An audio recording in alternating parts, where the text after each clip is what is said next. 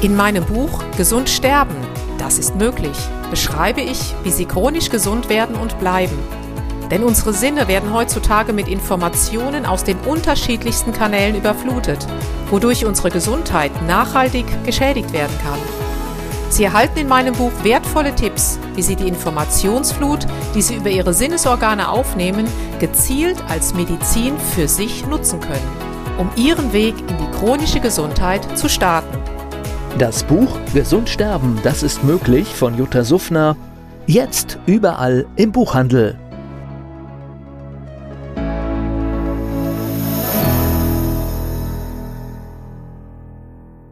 Dieser Podcast wird Ihnen präsentiert von Blue Antox, dem Besten aus der wilden Blaubeere für Ihr Wohlbefinden.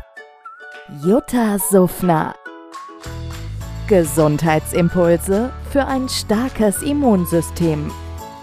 Du hast auch eben nochmal der Zusammenhang Entzündung, Darmblut. Ich meine, der ist ja gar nicht loszulösen, weil wenn der Darm natürlich immer entzündet ist, klar, der ist ja kein abgeschlossenes System, sondern geht natürlich dann entsprechend in die verschiedenen Parameter, in, in die verschiedenen Organe rein. Beim einen auf den Herzmuskel, beim nächsten eben in die Knie, ne? diese, diese mhm. Entzündungsparameter. Und generell aber, wenn jetzt jemand kommt und sagt, okay, mir reicht eben diese, diese normalen Parameter nicht aus, ich meine, ich habe vielleicht, was weiß ich, Leaky Gut oder sonstiges, mein Darm stimmt nicht, dann macht es natürlich schon Sinn zu sagen, sagen, hey, dann machen wir auch mal ein Darmprofil. Wir schauen mal, wie du sagtest, Zonulin oder Kalprotektin. Also, dass wir uns nicht nur aufs Blut begrenzen, sondern erstmal an der vermeintlichen Ursache ansteuern. Ich habe ja im Labor schon viele Fälle erlebt. Es gibt Dinge, die sind offensichtlich. Die Leute haben einen Parameter, die haben bakteriellen Infekt, bestimmte Parameter gehen nach oben. Das ist linear. Das ist die erste Runde der Diagnostik. Manchmal, wenn man da nichts findet, die Leute aber weiter Symptome haben, geht man in die zweite Runde.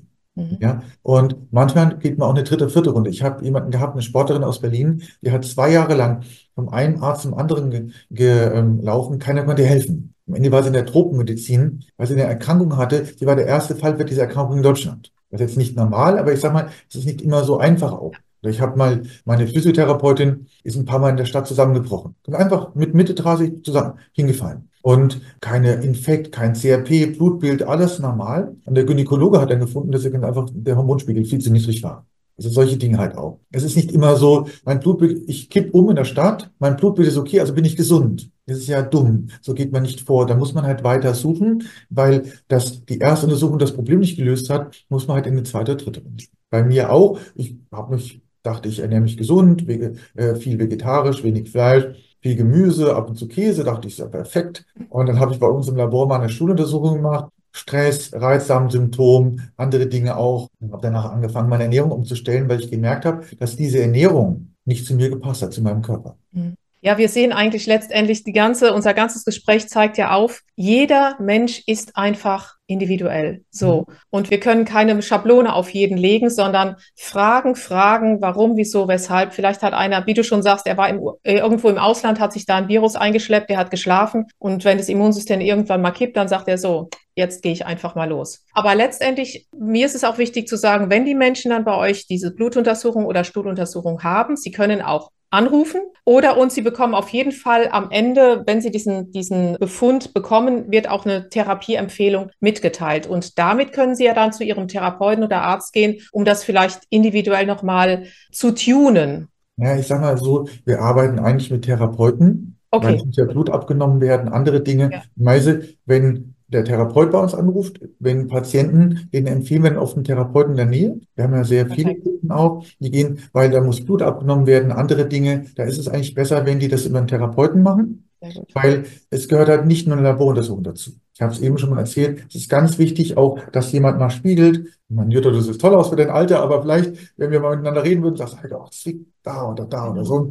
Das kann ja vorkommen. Diese Dinge gehören mit dazu. Mhm. Weil dann entscheidet man, welche Laboruntersuchung sinnig ist was man noch machen muss. Ja, und so würde ich vorgehen. Also immer mehr auch jemanden suchen. Das kann ein Arzt sein oder ein Heilpraktiker, auch eine Ernährungsberatung, je nachdem, was man für Probleme hat. Ich würde immer jemanden dazu nehmen, der mich aber auch Dinge fragt, eine Anamnese macht und dann entscheidet, was die sinnvolle Labordiagnostik ist. Genau darauf wollte ich hinaus. Also bitte nichts im Alleingang, sondern sucht euch jemanden, der euch dann entsprechend begleitet. Mhm. Und noch eine, eine letzte Frage. Gibt es etwas, was du in letzter Zeit merkst, was vermehrt auftritt vielleicht, was du, wo du gemerkt hast, Mensch, vor zehn Jahren wurden diese Parameter nie gefragt oder da lag kein Fokus drauf. Hat sich das irgendwie verschoben, auch in Sachen Zivilisationskrankheiten? Ich sage mal so, was wir hier verstärkt sehen seit 2018, 2019 sind die Erschöpfungen. Also total viele Therapeuten und Patienten mega erschöpft. Die Menge der Darmprobleme nimmt drastisch zu. Also äh, gibt es große Statistiken darüber. Das sehen wir auch hier im Haus an den Einsendungen. Wir haben pro Jahr ein Wachstum von 30 Prozent der Menschen mit Reizdarm.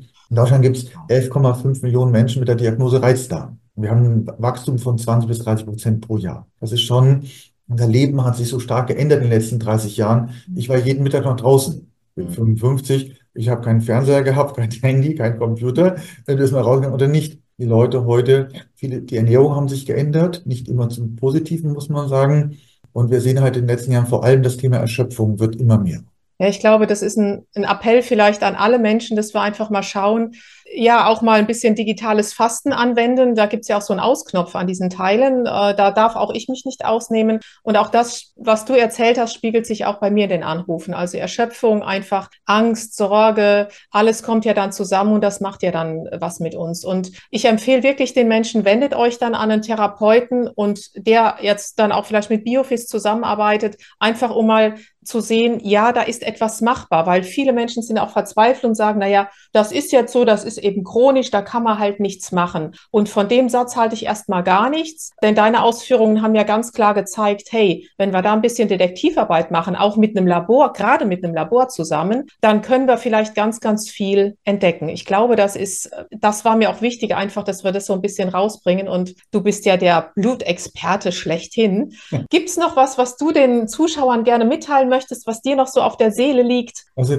ich sag mal so, also erstmal, Jutta, vielen herzlichen Dank. Das zweite ist, ich gebe Ihnen mal einen Tipp für ein ganz einfaches Medikament, Bewegung. Einfach versuchen Sie mal jeden Tag so 10 bis 15 Minuten spazieren zu gehen. Nicht joggen, nicht irgendwie, einfach immer an der frischen Luft sich ein bisschen bewegen jeden Tag. Das hilft eigentlich bei fast allen Erkrankungen, hilft der Seele auch. Und ja, jetzt auch rund um Weihnachten reduzieren Sie Stress, wirklich ab und zu auch mal runterfahren, vielleicht mal abends vorm Schlafen gehen, nicht mehr aufs Handy schauen keine Probleme mehr vom Schlafen gehen, weil sie gerade, Jutta sagte, mal eine Stunde vorm Schlafen gehen, Handy weg. Das muss irgendwie auch mal gehen und auch mal nicht alle Probleme der Welt im Schlaf lösen müssen. Und ansonsten wünsche ich Ihnen ein schönes Weihnachtsfest. Alles Gute für 2024. Bleiben Sie gesund und Jutta, vielen Dank. Ich habe mich sehr gefreut und wünsche dir auch alles Gute. Dankeschön. Ganz, ganz herzlichen Dank, lieber Heiko. Und äh, ich glaube, das war ein ganz tolles Schlusswort. Vielen, vielen ja. Dank und ja, chronische Gesundheit an alle, die zuhören und zusehen. Immer. Danke, tschüss. Tschüss. Jutta Suffner. Gesundheitsimpulse für ein starkes Immunsystem. Dieser Podcast wurde Ihnen präsentiert von Blue Antox, dem Besten aus der wilden Blaubeere für Ihr Wohlbefinden. In meinem Buch Gesund sterben, das ist möglich, beschreibe ich, wie Sie chronisch gesund werden und bleiben Sie erfahren, warum es wichtig ist, auf Ihr Seepferdchen zu achten und was tanzende Kühe mit ihrer Gesundheit zu tun haben. Außerdem klären wir die Frage, warum es manchmal besser wäre, eine Maus zu sein. Das macht Sie neugierig. Dann freuen Sie sich auf ein tiefgehendes Buch mit wertvollen Tipps, um Ihren Weg in ein neues, chronisch gesundes Leben zu starten. Das Buch Gesund sterben, das ist möglich von Jutta Suffner. Jetzt überall im Buchhandel.